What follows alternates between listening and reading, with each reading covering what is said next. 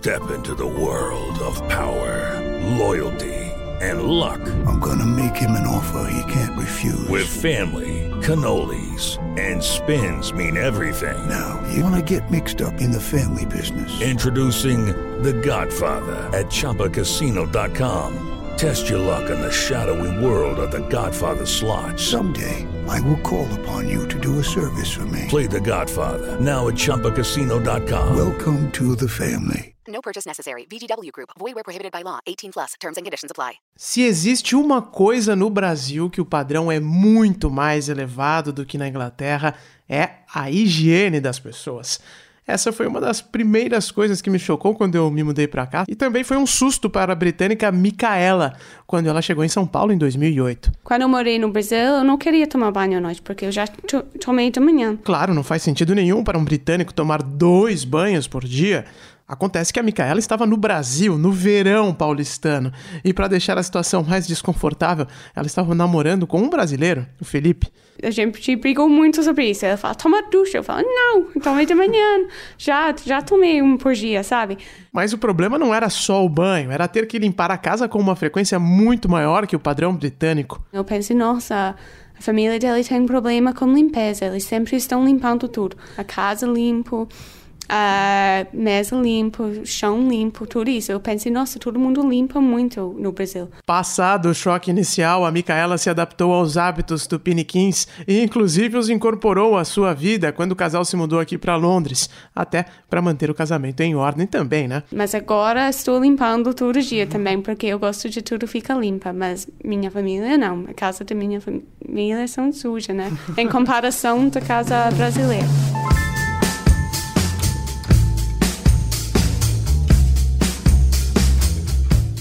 Eu sou Ulisses Neto e esse é o podcast Londres Real, um programa semanal gravado direto da capital britânica. O assunto deste episódio é relacionamento.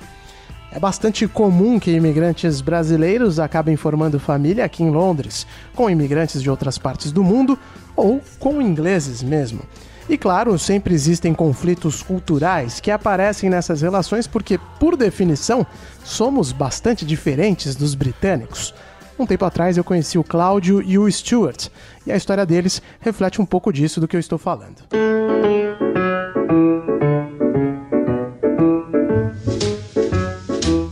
Quantas vezes você já ouviu aquela história de que o povo latino é muito passional, enquanto o europeu é frio demais?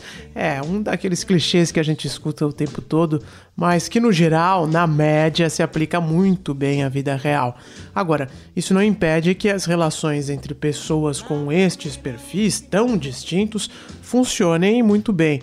A única coisa é que no começo podem ocorrer alguns pequenos sustos ou choques culturais. With Brazilians, they like to talk a lot and talk talk to you about their lives, their relationships, every single thing about their lives. Este é o Stuart, ele é inglês, casado com um brasileiro, o Cláudio, e ele disse o seguinte: os brasileiros gostam de falar muito, te contam a vida deles, os relacionamentos, tudo a respeito de suas vidas. Não concorda com o Stuart? Então presta atenção nesse trecho.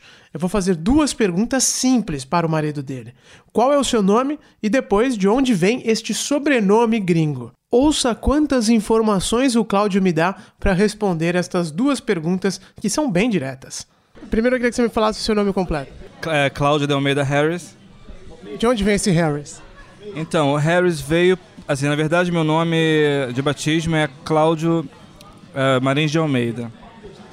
Mas aí depois que eu casei aqui, eu resolvi usar o sobrenome do meu parceiro. E como ele resolveu usar o meu também, também, então a gente ficou com um sobrenome só. Então ficou de Almeida Harris por causa do casamento.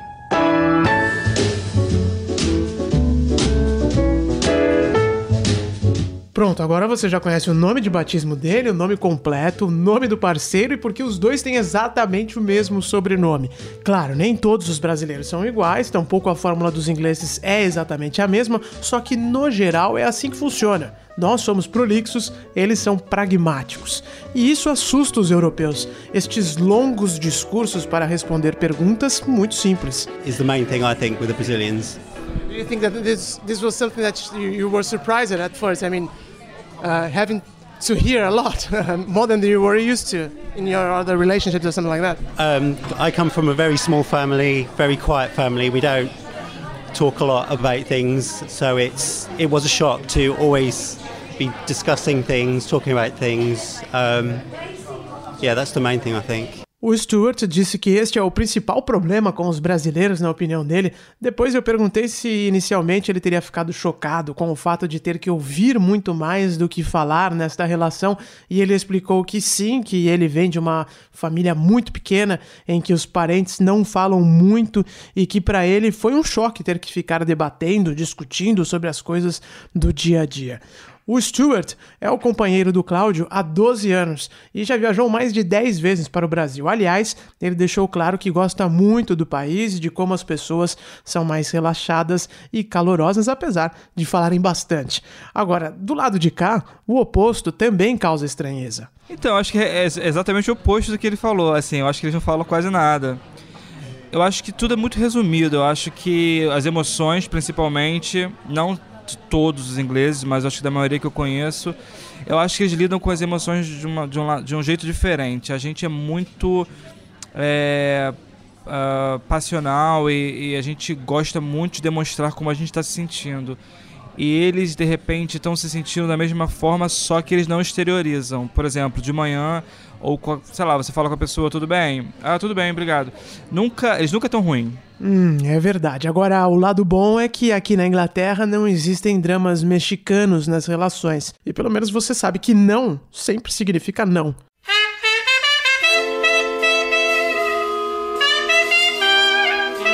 E para ilustrar a oposição deste pragmatismo europeu versus o subjetivismo brasileiro, o Cláudio vai contar duas histórias. Na verdade, é a mesma história, mas duas vertentes dela. Primeiro, como o Stuart contou para a família dele que era homossexual, depois como o próprio Cláudio fez esta revelação para os seus parentes. Preste atenção no que ele vai dizer agora e como essas histórias são tão opostas, embora o objetivo delas fosse o mesmo.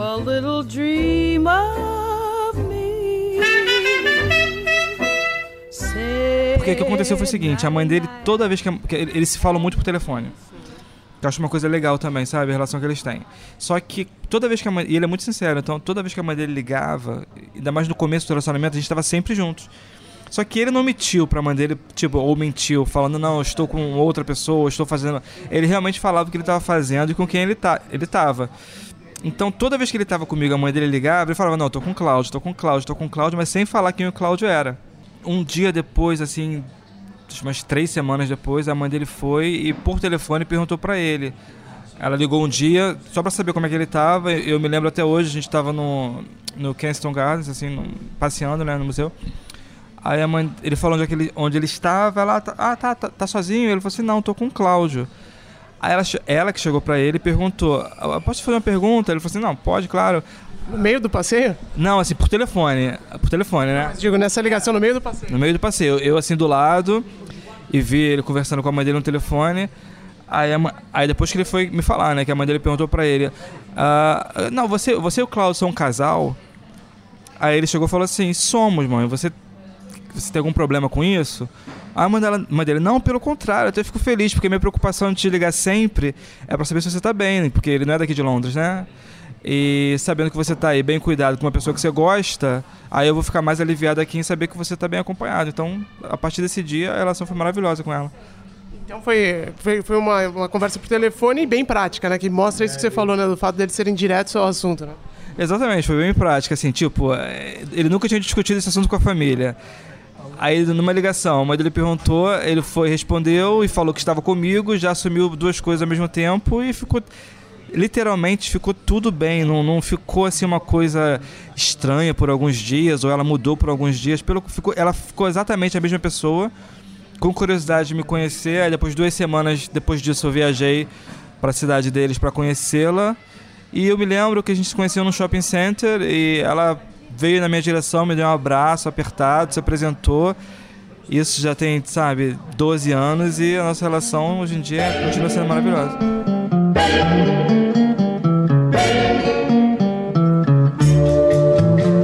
Por telefone e sem nenhum drama. Vamos agora então à segunda parte da história, a versão brasileira dela. O meu pai veio me perguntar. Na verdade, meu pai nem veio me perguntar, meu pai já sabia, só que ele queria a confirmação e um dia me chamou para jantar. Mas eu sabia que ele já estava sabendo, sabe? O que a gente sente, né? E me chamou para jantar e me fez a pergunta. E eu me lembro até hoje que a pergunta dele foi: ah, você, você sai com outros homens? Você gosta de outros homens? Nem foi assim, você é gay, sabe?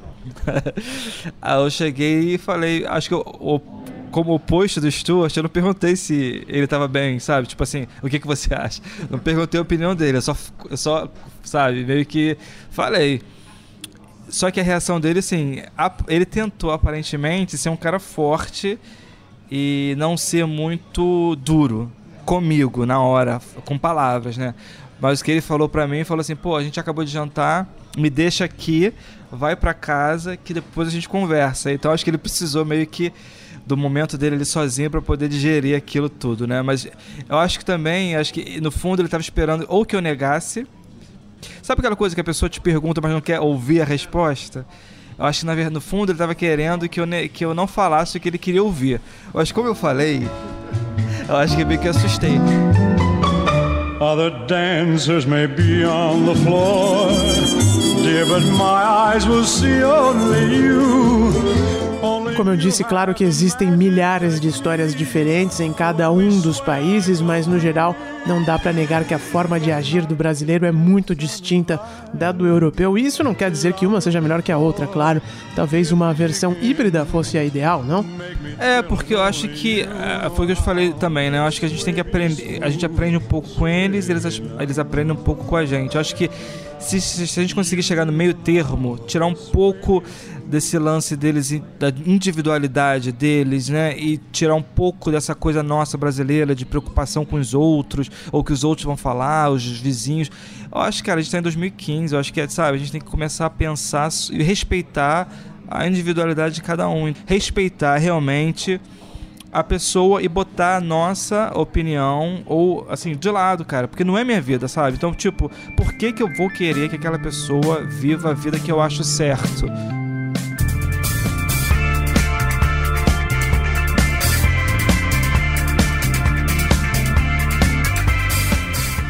O Londres Real é um podcast semanal da Jovem Pan. Na próxima sexta-feira, eu, Ulisses Neto, volto com outro assunto. E se você quiser saber algo específico da vida aqui na ilha da Dona Elizabeth Regina II, é só me mandar uma mensagem. No Twitter você me encontra no arroba Ulisses Neto e no Instagram no arroba Londres Real. Abraço e até a semana que vem.